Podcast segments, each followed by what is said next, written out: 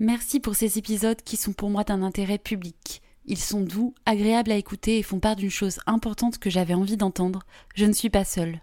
Pas seule dans ce parcours chaotique, l'amnésie, la dépression, devoir m'arrêter, pour ma part dans mon parcours scolaire, le temps d'une année. Un combat silencieux dans une société délibérément indifférente face à la violence flagrante. Fatigue.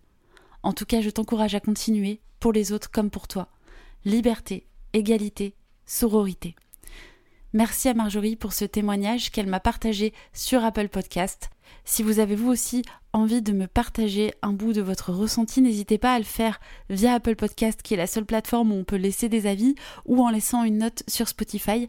Dans tous les cas, sachez que quand vous faites ça, non seulement vous m'encouragez, non seulement vous vous faites du bien en partageant votre ressenti, mais vous aidez aussi ce podcast à mieux se référencer et du coup à être plus facilement découvert par nos sœurs qui, comme nous, ont besoin de se sentir soutenues et d'avancer dans leur parcours. Merci en tout cas pour votre écoute qui est de plus en plus nombreuse chaque semaine et aujourd'hui, allons explorer une nouvelle question, celle de la thérapie. Si tu te sens seule face aux violences que tu as subies, alors tu es au bon endroit. Les Survivantes est un podcast consacré aux agressions sexuelles et aux violences faites aux femmes. À chaque épisode, je partage avec toi mon parcours, les difficultés et la lumière au bout du chemin. Aujourd'hui, j'ai une question pour vous. Est-ce que la thérapie peut tout guérir? C'est une question que je me pose euh, aussi pour moi-même, parce qu'après euh, presque trois années de thérapie essentiellement orientée autour de mon agression, j'ai euh, fini par réaliser que ça ne m'apportait pas une entière satisfaction, ou en tout cas que ça ne permettait pas de tout guérir. Peut-être que je me trompe, peut-être que dans quelques semaines, je reviendrai vous dire que j'ai repris le parcours thérapeutique parce que, euh, parce que j'en ai besoin, parce qu'il reste des choses à régler, etc. Le problème, selon moi, avec la thérapie, c'est qu'on ne sait jamais quand c'est fini. Euh, j'ai consulté des thérapeutes plusieurs fois dans ma vie à différentes périodes et je n'ai pas souvenir une seule fois d'un thérapeute qui m'a dit Ah, ça y est, on, on, est bon, on y est. Là, je crois que vraiment vous avez plus besoin de moi. Alors peut-être que parce que ma vie et mon esprit sont un tel sac de nœuds que ça n'arrivera pas, mais peut-être aussi parce que finalement c'est une sorte de chemin continu et que euh, on pourrait rester toute sa vie en thérapie à tout analyser. Me concernant, j'ai remarqué que sur ce sujet spécifique de l'agression sexuelle, est arrivé un moment, il y a quelques mois, où j'avais besoin de quelque chose de bien plus concret que euh, de continuer à explorer tous les tréfonds de mon esprit je pense que j'avais assez bien compris quand même que euh, voilà les mécanismes qui s'étaient mis en place, euh, les réponses que je pouvais avoir à différentes euh, situations, j'avais quand même une vision d'ensemble assez claire de ce qui se passait dans ma tête et, et de comment je, je le vivais. Peut-être aussi que la thérapie, justement, euh, dans ses premiers temps, enfin ses premiers temps c'est une façon de parler parce qu'on parle quand même de plusieurs années, mais euh, m'a permis d'avoir des armes pour, euh, pour mieux appréhender les situations qui se présentaient à moi, pour mieux exprimer aussi auprès de mon entourage ce que je ressentais. Mais au bout d'un moment, il y a une sensation de maintenant il faut que ça cesse en fait. Ce dont j'ai envie, c'est d'aller mieux et d'aller mieux maintenant parce que je vais pas y passer ma vie. Je vais pas vivre avec ce poids tout le temps. Alors c'est peut-être un peu utopique, peut-être qu'on ne se libère jamais totalement de ce, de ce poids, de cette blessure, mais quand même, il y a un temps pour tout et je crois qu'il y a un moment dans lequel on a besoin d'être dans la douleur, ou en tout cas on ne peut pas y échapper, et un temps où notre esprit commence à nous faire comprendre que euh, il a besoin de se retourner vers l'avenir, il a besoin de, de retrouver euh, un peu de douceur, et finalement, parfois la thérapie peut donner un peu cette sensation de euh, remettre en permanence la tête sous l'eau, voilà. et ça, on n'a pas, on n'en a pas envie. D'où ma question, est-ce que la thérapie peut vraiment tout guérir? Est-ce que c'est nécessairement le chemin à emprunter euh, suite à une agression? Et là-dessus, euh, c'est un sujet délicat parce que je ne voudrais pas du tout remettre en cause le travail des thérapeutes loin de là, parce que je pense qu'il est fondamental et, et qu'il est difficile d'y échapper. Mais il me semble aussi intéressant d'explorer toutes les voies possibles.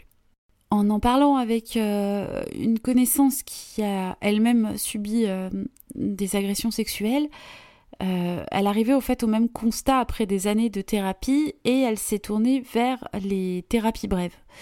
Et elle en était très contente. J'ai hésité moi-même à, faire ce pas et puis finalement je, je n'y suis pas allée, je ne sais pas pourquoi, peut-être une fierté un peu ridicule de se dire non mais je peux m'en sortir toute seule.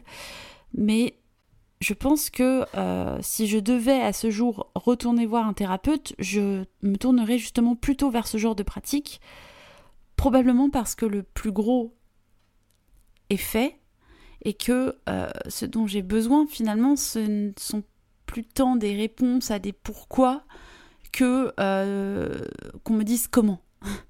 comment faire, qu'on me construise une boîte à outils pour euh, sortir des situations de malaise, pour sortir de ce moment où d'un seul coup on va se remettre en situation de, de, de, crainte ou euh, de, de mal-être et pour avancer. Je crois au-delà de ça que euh, le besoin d'être entouré par des personnes qui comprennent est fondamental.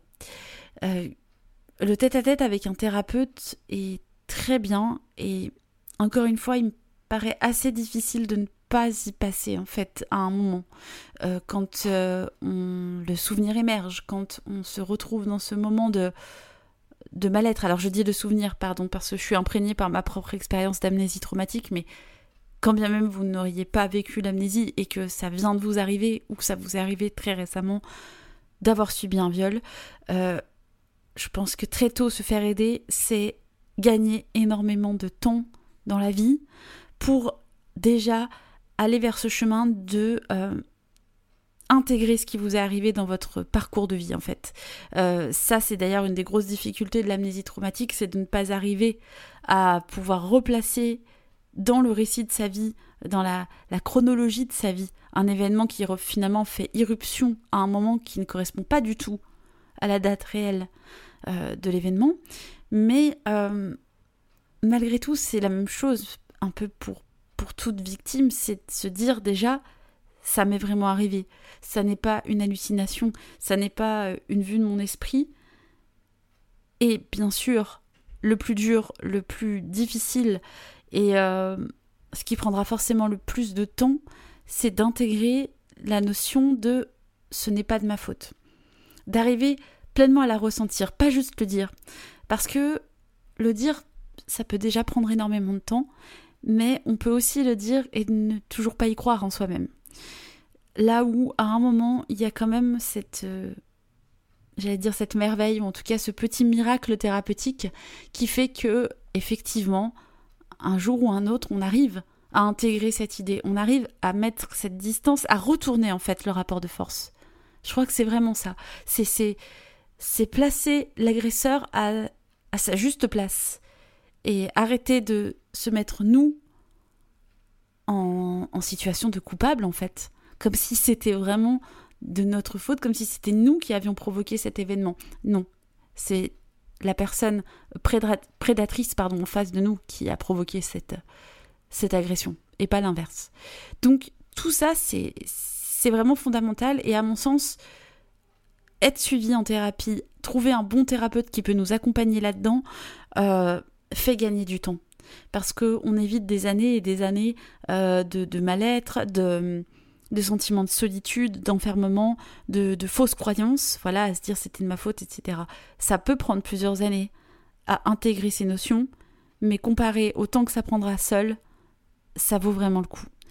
Par contre, ça n'empêche pas d'explorer d'autres voies thérapeutiques, euh, sans qu'elles soient forcément d'ailleurs estampillées thérapie à proprement parler. Une chose dont je me rends compte le temps passant et qui me semble extrêmement importante, c'est la parole.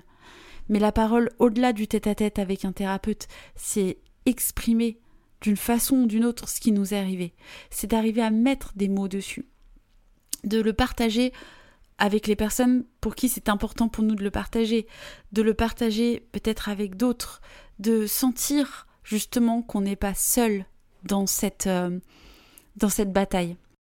Pour ma part, je sais que à partir du moment où j'ai commençais à en parler, alors au-delà de mon entourage très proche, euh, familial, mon, conjoint, mes parents, parce qu'ils ont été au courant, euh, quand j'ai pu me confier à certaines amies proches, quand finalement un soir, au hasard d'une discussion, une de mes collègues s'est confiée à moi en m'expliquant ce qui lui était arrivé et qu'on s'est retrouvé dans, ce, dans cette douleur, euh, ce sont des moments assez fondateurs en réalité euh, dans mon chemin de guérison.